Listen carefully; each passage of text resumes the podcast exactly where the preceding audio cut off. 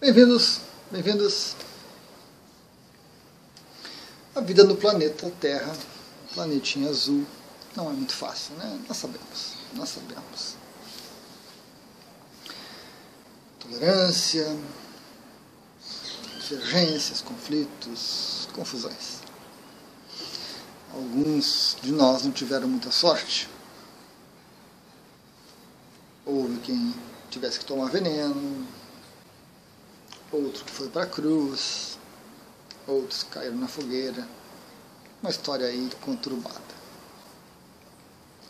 Mas apesar disso, apesar disso, há muitas coisas boas no planeta. Nós precisamos olhar para isso. Eu estava lendo um trechinho desse livro, estudando na verdade, não só lendo, né? Ler a gente deixa lá para os romances. Romances são bons, são legais.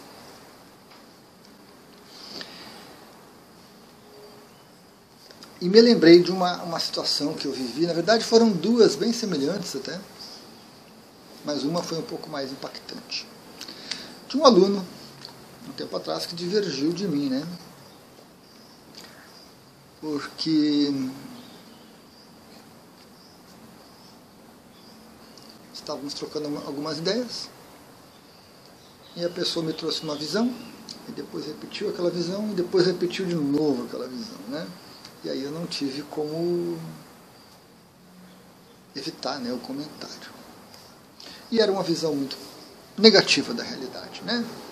Que o mundo lá fora é ruim, é feio, sujo, fedorento, que as pessoas são malvadas, ignorantes, que vão roubar você, que vão enganar você, que vão trapacear, que vão estuprar, que vão, que vão, que vão, que vão, tudo de ruim as coisas se deterioram, que só há sofrimento, que. e assim por diante. Um rosário de coisas, né? E quando a pessoa reclamou, né, com mais insistência, eu disse para ela: desculpe, desculpe. Procurei ser bem educado, né, mais firme na minha posição. Desculpe, mas eu não, não compartilho dessa visão. Não compartilho. Estou aqui, planeta Terra, 2021, 2021 época conturbada por várias razões. Porque eu amo esse planeta. Porque eu tenho um sentimento de gratidão, um sentimento de felicidade por estar interagindo com as pessoas, interagindo com o planeta e mesmo vendo, né, como eu disse para a pessoa, mesmo vendo todas essas coisas que você me trouxe, não nego nenhuma delas, são verdadeiras, existem todas essas coisas ruins, eu ainda assim consigo ver coisas boas ainda assim eu consigo ver muitas coisas boas que me motivam. Então, eu preciso divergir da sua opinião, não concordar com ela. E eu prefiro a minha visão.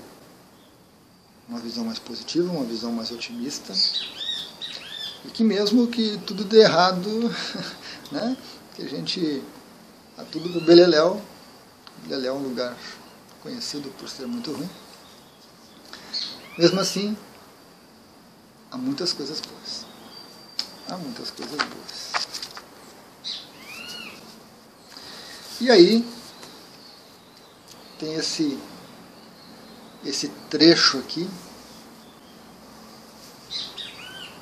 que diz assim que ela está comentando né, as quatro nobres verdades e ela diz assim, coloca, do nascimento dependem velhice e morte, sofrimento e queixa, dor e desespero. E ainda complementa, este último tópico não exige nenhum comentário.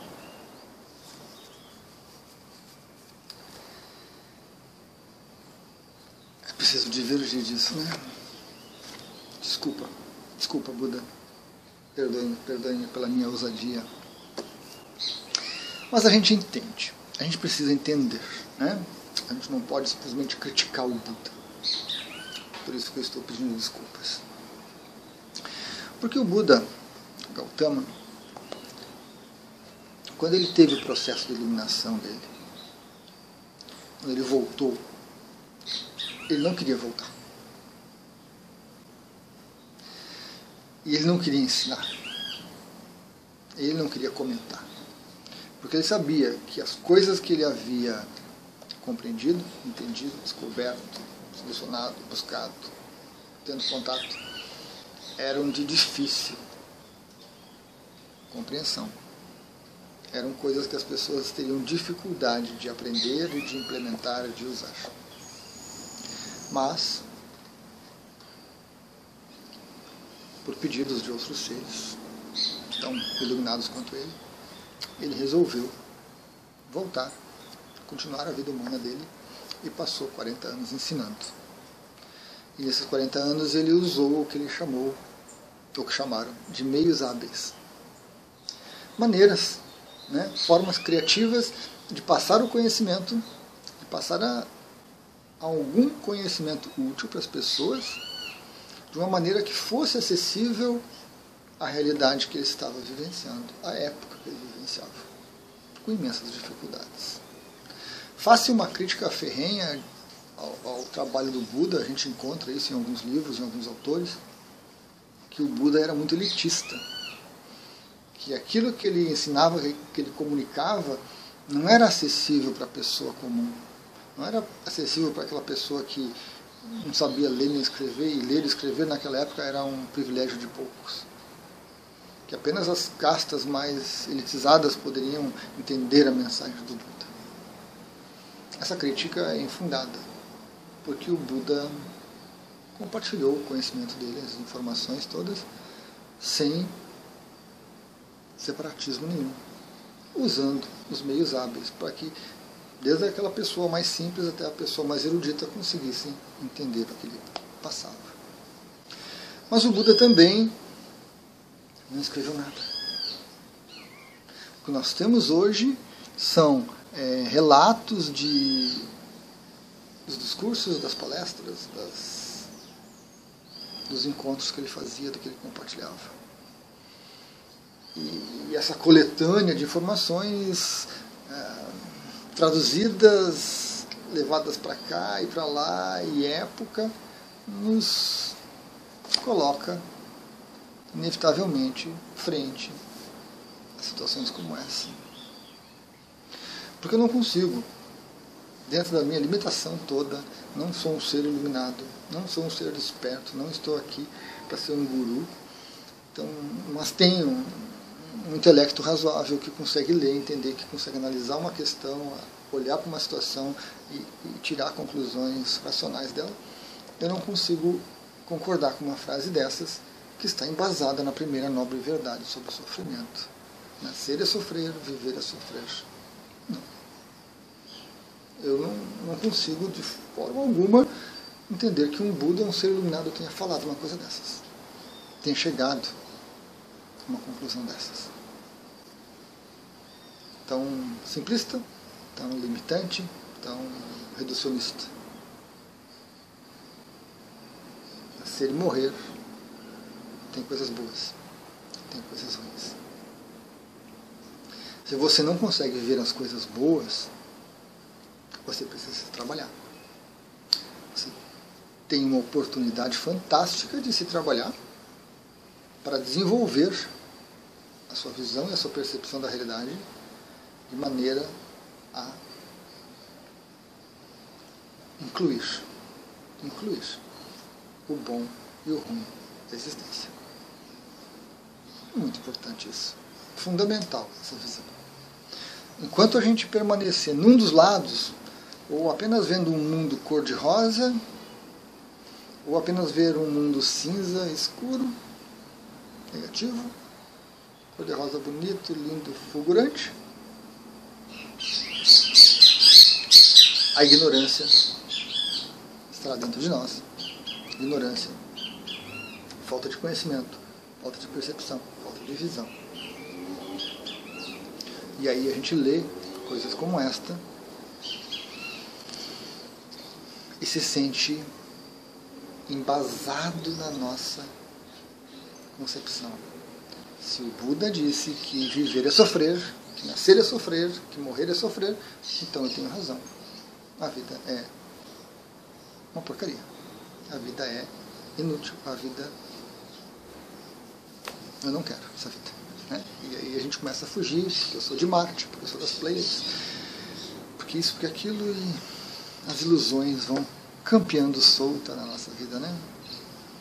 Então é preciso, com certeza, desenvolver a nossa percepção, ampliar, para que a gente consiga incluir. Incluir, sim, a dor que existe. Existe dor no nascimento, o parto é dolorido. Mas as mães continuam tendo filhos e amando esses filhos. Viver tem sofrimento, mas viver também tem alegria, o reencontro, um beijo, um abraço, o ato sexual. Envelhecer é difícil, cada vez mais difícil.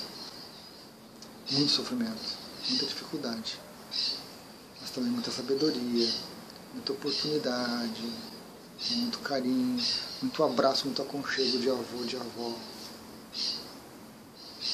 Então a vida não pode ser olhada pelo viés negativo, pelo viés de dificuldade e sofrimento apenas. E não podemos cair no outro extremo, que é muito importante. Não podemos. Queria ficar só para o lado bom, só com alegria, felicidade e sucesso. Não. É preciso incluir ambos os lados, negativo e o positivo, o bom e o ruim. Porque ao tentar ficar com apenas um dos lados, nós estamos construindo um castelo de cartas que vai ruir a cada, qualquer momento. Estamos construindo prédio em fundações de barro que vai desabar a qualquer momento. Não podemos fugir dessa inclusão. Despertar, iluminar, é incluir. É incluir, não separar. Ponderações interessantes, né, pessoal? Ponderações interessantes. Gratidão, espero que seja útil.